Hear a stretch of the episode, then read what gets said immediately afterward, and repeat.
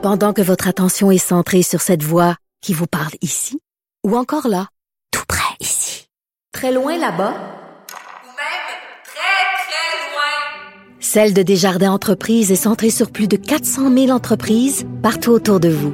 Depuis plus de 120 ans, nos équipes dédiées accompagnent les entrepreneurs d'ici à chaque étape pour qu'ils puissent rester centrés sur ce qui compte, la croissance de leur entreprise.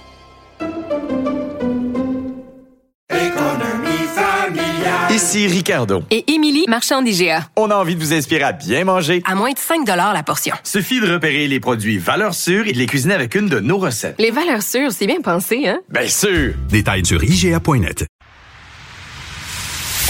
Antoine Robitaille. Il connaît tous les dessous de la politique. Une entrée privilégiée dans le Parlement. Là-haut sur la colline.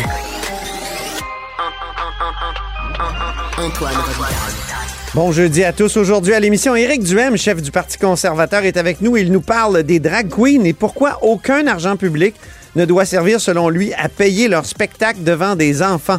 Parlant d'enfants, M. Duhem s'oppose au projet de loi 19 qui encadre le travail des adolescents. Il nous explique aussi pourquoi. Mais d'abord, mais d'abord, c'est l'heure de notre rencontre hebdomadaire avec Rémi Nadeau. Et oui, il est là! Réminado. Tout a été mauvais. Ça a été un spectacle désolant. C'était triste de voir ça. Antoine Robitaille. On sait bien, vous voulez faire du nationalisme. Mais non, on veut justement contrebalancer cette délocalisation-là politique. La rencontre. Un jour, on fera notre débat. Oui, oui, bien sûr. Métal sur métal. C'est le moment de vérité. La rencontre. Nado Robitaille. Mais bonjour Rémi Nadeau. Bonjour, Antoine. Chef de bureau parlementaire à l'Assemblée nationale pour le journal et le journal. Ben, bon retour à la haut sur la colline. Hey, ça me fait plaisir. Ça fait une éternité. On est ravis.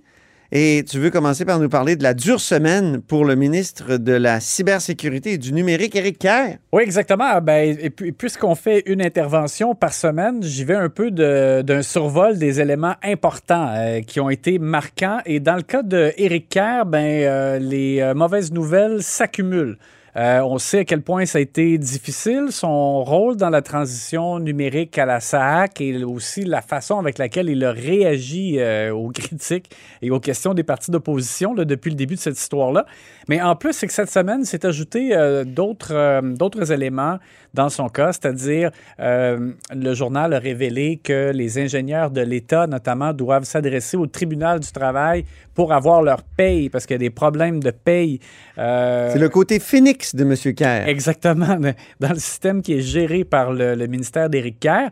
Et euh, ben, les ingénieurs de l'État, dans le fond, qui euh, sont payés pour 35 heures alors qu'ils en font 37 heures et demie. Puis là, ça continue de pas être encore une fois la, la- la bonne paye qu'ils reçoivent. Alors, ils sont obligés de se tourner vers les tribunaux. C'est extrêmement gênant. Ouais. Et un autre élément aussi euh, que le journal a révélé, c'est que le ministère d'Éric Kerr a perdu 112 000 parce que toujours eux, les ingénieurs de l'État, quand ils étaient en grève, euh, ils n'auraient pas dû recevoir à ce moment-là leur paye. Ça a été versé quand même. Et le ministère s'est trop traîné les bottines parce que dans le fond, ils ont attendu en janvier dernier pour tenter de récupérer les montants. Et là, le syndicat a dit le délai de, de prescription, il est passé, ça fait plus que six mois.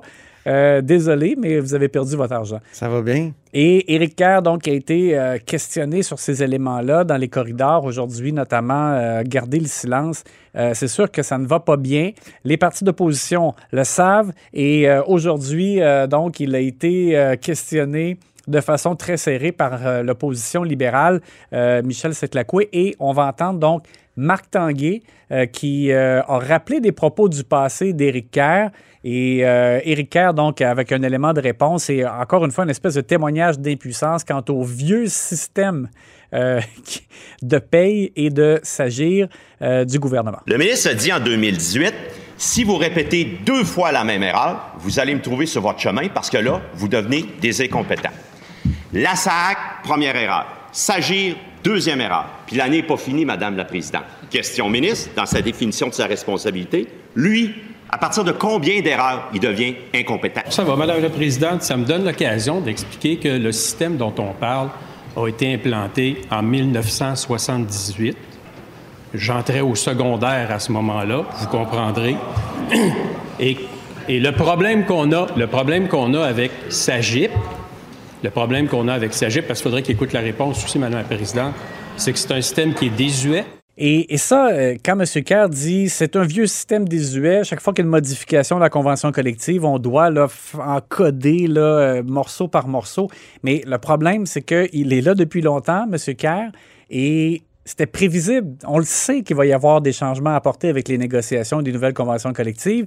Alors, si le système est vieux, que c'est compliqué, mais que ça prend des gens, mais il fallait le prévoir. C'était prévisible. C'est pas une catastrophe imprévisible, une convention collective. Pas du verglas. là. Non, exactement. Alors voilà. On imagine euh, Éric Kerr aussi dans l'opposition qui Qu'est-ce était intraitable Exact. hein, pour euh, les ministres euh, qui faisaient des faux pas.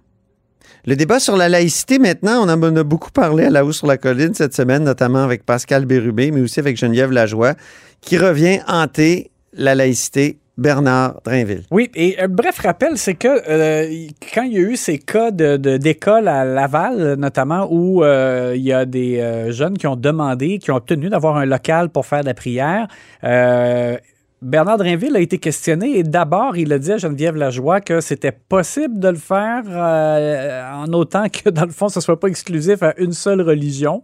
Euh, et après ça, le lendemain, il est revenu. Volte-face. Volte-face. Et là, c'était non, non, euh, je vais dire aux écoles qu'il n'y a pas de local de prière. Euh, on va entendre le bref commentaire qu'il a formulé à ce moment-là. J'enverrai une directive au centre de services scolaires pour euh, qu'il s'assure que les salles de classe restent des salles de classe et ne deviennent pas des salles de prière. Et ce qui est particulier, c'est qu'à la suite de ça, euh, Geneviève Lajoie a parlé à la Fédération des directeurs d'école qui, euh, eux, disaient ben bravo et, et eux, ils demandent même en fait qu'il n'y ait pas de prière du tout euh, dans les euh, dans l'établissement, dans les établissements scolaires. Et je te dirais que moi, personnellement, je trouve ça particulier parce que je, je suis vraiment pour la loi 21, je suis pour Mhm. le principe euh, des écoles laïques et qu'on fasse une séparation, donc qu'il n'y ait pas de, par exemple, d'enseignants qui portent un signe religieux qui peuvent avoir une influence sur les jeunes. Mais je trouve que quand même, quand on, on- on- on s'arrête et qu'on pense à cette réflexion-là des directeurs d'école qui disent qu'il ne devrait pas y avoir du tout de, de prière dans l'école, je, trouve ça quand même... Radical? Un peu radical. Euh, Ça a été ma première réaction aussi quand on en a parlé avec Geneviève euh, hier. Sauf que après, j'ai- je me suis dit et, et j'ai lu euh, là-dessus, c'est qu'il y a comme un mouvement aussi. Oui, on a oui, peur que s'installe une espèce de d'épidémie de, de, de- de lieux de prière. de demande aussi, ouais. c'est ça. Et ça, je le comprends en effet. Et c'était un peu drôle. l'espèce Dans la de- chronique de Patrick Lagacé ce matin dans la presse, c'était clair. J'ai l'impression qu'il y a un mouvement. Dieu sait que Patrick Lagacé allait contre la ligne éditoriale de, de la, presse. C'est intéressant. Oui, et, et- et Gabriel Nadeau-Dubois proposait comme une espèce de, solution mitoyenne là, que je, trou- je trouvais aussi un peu étrange. Mais bon, il, il disait pas de locaux de prière, mais des locaux de ressourcement ou de recueillement. Mm. Et bon, là, à ce moment-là, euh, si quelqu'un vient et il fait une prière, ben, on, on pourrait dire de facto, ça devient aussi un local de prière. Mais comme si l'un n'excluait pas il a fait un lien étrange avec le- la période de, de réflexion euh, ou le moment de silence à l'Assemblée nationale avant les périodes de questions. Je suis pas sûr que ça s'applique, mais peut-être. En tout cas, je j'ai pas fait ma religion complète cas- là-dessus. encore. Mais en tout cas, on va en entendre parler encore, c'est clair. C'est certain, c'est un sujet qu'on aime. Une nouvelle mouture du troisième lien qui suscite à la fois espoir et désespoir. oui. Hey, là, ça. Métal, mé- métal sur métal, ça va se faire. là. Oui, oui. Ben, Hein? écoute, moi, j'ai. euh, Ben, c'est parce que tu as vu que, dans le fond, depuis que là, il est- ça a été révélé euh, au public, Ouais. que le gouvernement planche sur cette possibilité. Ça, c'est un nouveau scénario de faire un tube à part pour le transport en commun, un tube pour les véhicules sans transport lourd. Là, c'est ça qui serait la nouvelle version. Ben, C'était un argument, le transport lourd, pour éviter qu'on fasse le grand tour. Je sais. Mais la pente est trop, est trop, Trop abrupte. abrupte. Oui, ce serait trop dangereux. dangereux. Alors, Dans moi- le tunnel du Mont Blanc, il n'y a quasiment pas de camion non plus. Alors, je te le dis, moi, comme, comme partisan du troisième. Oui. lien, ça, ce- cet élément-là m'a ébranlé. Surtout que Ah! ce qui m'a déçu, c'est que je me disais, mais mon Dieu, c'est donc ben broche à foin Ben oui. que le gouvernement ait présenté une première version. Tu sais, c'est censé être sérieux, là, ce projet-là de, de- de tunnel. Il a été présenté avec Exactement. le transport lourd dedans. Et des sources m'ont dit que euh, après cette présentation-là, il y a des gens au ministère des Transports qui tout de suite ont levé la main pour dire Mais non, non, non, ça n'arrivera pas, c'est pas possible ce que vous avez présenté. Mm. Et, euh, et donc, ça fait broche à C'est point. fou que ça a été présenté comme tu le dis. Exact. Donc, moi, comme adversaire, je suis conforté et je me dis qu'on se dirige tranquillement vers la solution, c'est-à-dire une solution uniquement transport en commun. Juste il y a déjà, ben oui, il y a déjà deux ponts. là. Bon, alors c'est la raison pour laquelle je dis que ça suscite euh, aussi de l'espoir, c'est-à-dire qu'il y a des gens qui sont des opposants au projet de troisième lien qui se disent on est parlable si c'est un, un, de transport en commun. Moi, je continue de croire, écoute, là, que ce serait bien qu'il y, ait- qu'il y ait aussi le passage de véhicules. Euh, mais bon, euh, là, j'ai l'impression que le gouvernement euh, réfléchit beaucoup ces temps-ci. Euh, chose certaine. C'est le temps. Geneviève Guilbeault a dit qu'elle a les études, ben, l'étude euh, de- d'opportunité ou de besoin, la mise à jour, elle a les données en main. Mm. Gabriel Nadeau-Dubois l'a talonné aujourd'hui. Et euh, pour savoir, mais là, si vous l'avez, euh, dites- dites-nous donc les données. Bon, euh, c'est quoi? Euh, elle dit que ça s'en vient. On va écouter cet extrait. Qu'est-ce qu'elle est en train de faire avec les études? Pourquoi refuse-t-elle de rendre les études publiques? La réponse de la ministre. Bien, qu'est-ce qu'elle est en train de faire avec les études, Madame la Présidente? Qu'est-ce que vous pensez que je suis en train de faire? Je les lis, je travaille, puis je prépare une présentation co- complète et intelligente que je vais pouvoir vous faire dès que j'aurai terminé mon travail. D'ici la fin du mois d'avril, je pense qu'on sera fixé, qu'elle va vraiment dévoiler, mais là, le scénario euh, qui a été révélé, révélé cette semaine, mais avec plus de détails probablement sur Mhm. l'achalandage qui est prévu là-dedans. Y a-t-il une projection pour les prochaines années? En entrevue, en entrevue à Cube aujourd'hui, à Yasmine Abdel-Fadel, elle a dit on devrait avoir des nouvelles dans les prochains jours slash semaines. Mhm. On dit pas barre oblique? Ben, j'espère. Mon oncle 101 n'est pas très content. Non, vraiment pas. Chantier des vies, on va finir par ça. Euh, François Legault est heureux. C'est le retour de, de l'amour fraternel. Avec, oui, avec Justin Trudeau. Et, euh, et Dieu sait que c'est ça, on sent vraiment qu'il y a comme une relation amour-haine entre François Legault et Justin Trudeau, dépendamment du temps de l'année et des circonstances. Et puis le fait que Justin Trudeau soit venu aujourd'hui à Montréal pour euh, manifester son appui aux Ouais. victimes du verglas, écoute, je trouvais tellement que ça faisait électoral comme, Oui. euh, comme grand débarquement du, du, du dirigeant de notre Dominion. Oui, on se sent comme un alignement, hein, Oui. parce que là, le chemin Roxham, euh, sa présence à Chantier des Vies, la Donc, il y a un calcul qui est fait. là, on- ils ne peuvent pas progresser dans le reste du Canada, Mhm. mais au Québec, il semble qu'ils puissent progresser à cause de, de Poilievre qui ne pogne pas. là. Étrangement présent, le monsieur Oui. Trudeau. Et- Exactement. Et M. Legault, lui, extrêmement content. Alors, euh, rapidement, un petit rappel, Chantier des Vies euh, va faire partie de la stratégie euh, navale fédérale maintenant, donc officiellement. Ça veut dire des investissements de 840 millions de dollars, principalement par le gouvernement du Québec et par euh, Davy. Et euh, 1800 nouveaux emplois payants. Donc, c'est sûr que c'était la fête à Lévis, il n'y a pas de doute. Et M. Legault, qui, autant, là, par exemple, en tout début d'année, là, pourfendait Justin Legault, là, qui menaçait de... Justin Trudeau. Euh, Justin Trudeau, oui, dis-je bien. Justin Legault, ça, c'est depuis quelques jours. oui, c'est ça. c'est Trudeau qui évoquait, là, de demander à la Cour suprême d'encadrer la clause dérogatoire. Puis Oui. François Legault qui avait le feu derrière. C'est que C'était une attaque contre le Québec. Frontal. Ouais. Et euh, alors là, c'était tout le contraire. C'était merci, merci, merci, Justin. On va écouter donc euh, ce qu'a ce dit d'ailleurs François Legault en montant sur la scène à Lévis mardi. Wow! C'est une belle journée. Moi, des journées comme ça, j'en prendrais à tous les jours, euh, Justin. Euh, je veux d'abord saluer le premier ministre du Canada, Justin Trudeau. J'en prendrais tous les jours des journées comme Ben ça. oui, hein? Ouais. En- Justin, mon am- cher Justin. Amenez-nous-en d'autres. Imagine Ah oui. si on avait eu 6 milliards de transferts en santé de plus. Tabarouette. Ça aurait été ce soir, l'amour est dans tes yeux. Exact. Mais demain matin, m'aimeras-tu un peu? Merci beaucoup, Rémi Nadeau. Ben, ça m'a fait C'est un plaisir. plaisir euh, que tu reviennes à la hausse sur la colline et reviens souvent, on n'est pas sorteux. Rémi est chef de bureau parlementaire à l'Assemblée nationale pour le journal et le journal, comme vous le savez. Antoine Robitaille. Le véritable troisième lien. Le Salon Bleu à vos oreilles. Et tout ça sans utilisation des fonds publics. Je suis boycotté par euh, Québec solidaire, donc il y a plus de place pour Éric Duhem. Bonjour. Bonjour, va falloir que les, les, les- Québec solidaires boycottent l'Assemblée nationale. Peut-être que je vais pouvoir rentrer. C'est ça. chef du Parti conservateur. Il y a plein de sujets à discuter aujourd'hui. On commence par les drag queens. Là, vous venez de dire que il faudrait pas qu'il y ait de l'argent public pour les spectacles de drag queens. Non. Non? Ben parce que sur- quand, quand ça concerne les enfants, évidemment, on se comprend, là, parce que les cas donc, qui, nous préoccupent présentement, c'est la lecture de contes pour enfants. Euh, moi, je pense que c'est aux parents de décider si oui ou non ils veulent que ça soit grand-maman ou une drag queen qui lise des contes pour enfants. Euh, c'est pas à l'État à s'ingérer là-dedans.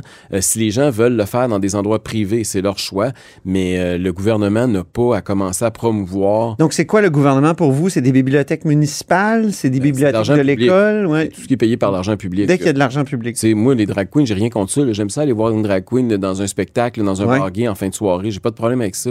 Sauf que Oui, parce qu'on pourrait vous dire, vous êtes de la communauté LGBT. ben oui, je suis pas, je suis pas contre Q les drag queens, au contraire. Il y a bien C'est des. SI, Oui. on va faire l'émission à passer de parler des C'est lettres. ça. Donc, vous êtes de la communauté, mais euh, Ben est-ce qu'il y a certains gays qui pourraient vous dire, écoutez, là, moi, j'aime me déguiser en drag queen, lire des contes pour les enfants. Pourquoi je ne recevrais pas un petit, euh, des émoluments de, de, de l'argent public? Parce que le goût. Premièrement, moi, il faut faire la différence entre. Puis il y a beaucoup de confusion présentement entre les transgenres et les drag queens. Ouais. Bon, transgenre, là, c'est quelqu'un qui a une identité de genre qui que la personne considère qu'elle est dysfonctionnelle puis qu'elle veut changer puis qu'elle comme vous et moi, on pourrait s'habiller en femme, OK? Parce Mhm. qu'on pense qu'on est un- un- une femme dans un corps d'homme. Bon, ça, c'est quelque chose, là. Puis c'est- il y a- il y a- il y a toute une, une démarche psychologique puis une- une- un processus d'intégration par rapport à ça. Une drag queen, c'est pas ça, là. C'est une personne qui fait des spectacles, qui a pas, ça n'a pas, ça a pas avec son orientation sexuelle, ni le fait que dans la vie, elle, elle elle pense qu'elle n'est pas née dans le bon sexe, là. C'est une personne qui fait des spectacles, qui a un costume, qui est très flamboyante, qui est souvent très vulgaire, qui est très... C'est burlesque, là, un, un spectacle de drag queen, là, pour Mhm. ceux qui ont assisté à ça, là. Donc, est-ce que il y a des gens qui sont à l'aise, il y en a d'autres qui sont pas à l'aise avec ça. Mhm. Euh, Il y a beaucoup de gens. Moi, eu les encore hier là, au gym. Il y a un gars qui est venu me voir, il me dit Eric, je suis allé voir un match de basketball, euh, pas de oui, de basketball à Montréal avec mon fils de 7 ans. À la mi-temps, il y a eu un spectacle avec quatre chansons de drag queen puis qui se dévêtaient puis qui faisaient toutes sortes de, de folies. Il dit Moi, j'ai un malaise avec ça. Mon, mon fils m'a posé des questions. J'avais Ouais. pas envie de répondre à ça. Mais quelle différence avec la mi-temps du Super Bowl où on a euh, souvent des spectacles ça fait- assez osés? Ça fait, ça fait souvent, rappelez-vous de Janet Jackson, ça fait souvent scandale aussi. Ouais. Mais, euh, mais l'idée, c'est qu'il n'y a pas à. Tu sais, pourquoi, pourquoi on, on- on importe ce débat-là? Parce qu'il faut comprendre qu'au Québec, il n'y a jamais eu de problème de drag queen. C'est pas d'hier qu'il y a des drag queens. Là. Mado Lamotte, là, elle n'est pas arrivée en ville hier. là. Euh, Il y a toujours eu des drag queens au Québec. Gilda. Gilda, même à une autre Ben oui. époque. Euh, mais il y a toujours eu ça. Sauf que pourquoi c'est un problème maintenant? Parce qu'aux États-Unis, il y a de la réglementation, puis il y a- il y, a un débat, puis il y a une contestation. Puis vous voulez mettre une sorte de réglementation, d'essayer pas d'argent public? Ben, pas d'argent public, non. Je, les, les, les, les, les drag queens ont toujours été dans des bars, ont toujours été dans des endroits euh, où c'était entre adultes généralement. Là, le, le pousser, est-ce qu'il faut qu'on amène ça dans des lieux publics avec des enfants? Ben là, c'est aux parents de décider. Il faut pas que ça soit dans un lieu public. pour la motion? Non. La motion cette semaine qui J'aurais disait... amendé, j'aurais amendé la motion pour dire que l'État n'a pas à s'ingérer, il ne faut pas qu'il y ait de fonds publics. On Mais vous étiez d'accord avec le fait qu'elles elles ne doivent pas faire face à des insultes euh, violentes, Ça, à de clair. l'intolérance? Moi, je suis pas. Écoutez, là, on n'a pas à s'insurger. c'est ça, là, on n'a pas à s'insurger puis à commencer à s'engueuler de part et d'autre. Il faut se respecter comme Québécois. Euh, autant les drag queens que les gens qui sont contre les drag queens, tout le monde le doit respecter pour que ça soit. Puis on n'a pas, tu sais, il y a jamais, il y a toujours eu des spectacles de drag queen. Puis comment ça que tout d'un coup il y a des manifestations, puis comment ça se fait que tout d'un coup ça devient que- contesté, puis comment ça se fait que tout d'un coup ça s'intéresse aux enfants? C'est, comme Aux États-Unis, c'est carrément au- une importation du modèle américain. C'est ça, mais aux. États-Unis, il y a toute une mouvance là, autour de Marjorie Taylor Greene. On l'a entendu dire, c'est, c'est une preuve de la pédophilie intense de nos, de nos euh, élites. Est-ce que vous êtes là-dedans? Non, non, je suis pas que- là-dedans pantoute, là. C'est pas ça l'idée, là. C'est dire qu'il y a des parents qui sont pas à l'aise et on n'a pas à imposer ça aux enfants si les parents ne sont pas d'accord. Moi, je respecte la liberté de choix des parents. Si les parents sont d'accord? Oui, si les parents sont d'accord, il n'y a pas de problème. OK, donc si dans Oui. une bibliothèque... Mais non, mais espèce en bibliothèque, c'est pas juste les parents d'accord, puis on met pas les parents d'accord d'un bar, puis les parents pas d'accord de l'autre. C'est un, c'est un peu problématique. Là. OK. Hey, question sur le verglas. Oui. Euh, on dit que des événements comme ceux-là vont être de plus en plus fréquents. C'est Sophie Brochu qui l'a dit cet après-midi, la présidente de, de- d'Hydro-Québec. Est-ce que vous, vous craignez... L'ex-présidente L'ex- d'Hydro-Québec. Ben, elle est encore pour quelques Ah, ok, jours. elle est encore là. ok, 11, parce que je, je crois, pensais oui. qu'hier, il avait nommé son remplaçant. Il, euh, oui, non, elle est là encore. Elle était là à la conférence de presse aujourd'hui.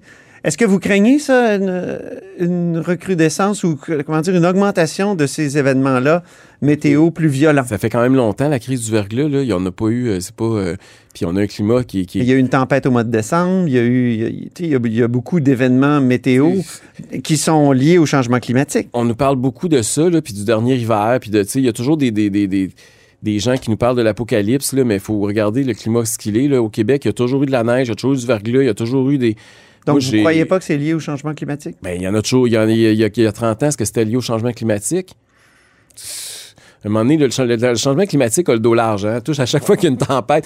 On nous dit toujours, quand il y a des gens qui disent Ah, regardez, il neige au mois d'avril, donc ça veut dire qu'il n'y a, pas de- on- il y a, pas de réch- il y a, pas de refroidi- il y a pas de réchauffement de la planète. Là, on va dire Ben non, vous pouvez pas confondre la météo avec les phénomènes de changement climatique. Mais là, quand il y a une tempête du verglas, là, on peut dire Ah oui, ça, c'est à cause des changements climatiques. Mais s'il y en a de donné, plus en plus bon souvent des, des événements euh, inattendus ou, ou, ou rares, Puis si, euh, il- habituellement rares. Puis s'il fait pas nécessairement plus chaud un été ou un, ou un- ou un hiver, est-ce que ça veut dire aussi que le changement climatique n'existe pas? Non. Donc, vous y croyez pas C'est sur que le long terme qu'il faut regarder des changements climatiques. C'est pas avec une tempête, là. Vous pensez pas que les, par exemple, est-ce que, je veux dire, les, les calottes glaciaires fondent, ça, c'est clair, c'est démontré. Oui. Donc, il y, a, il y a un réchauffement. C'est sûr qu'il faut faire. On, on a comme être humain une sensibilisation à faire, puis je pense qu'elle se fait de plus en plus. Euh, mais là, tu de prendre une tempête puis de commencer à essayer d'extrapoler ça, pour faire de la politique avec ça, je trouve que c'est tiré par les cheveux. Le travail des enfants maintenant, vous, vous avez dit que vous êtes contre le projet de loi 19 du ministre Boulay. Euh, C'est assez clair. là. Il dit les adolescents québécois de 14 à 16 ans ne pourront plus travailler au-delà de 17 heures par semaine. Euh, puis, le- le- évidemment, il y a aussi un jeune de moins de 14 ans ne peut pas travailler, sauf exception.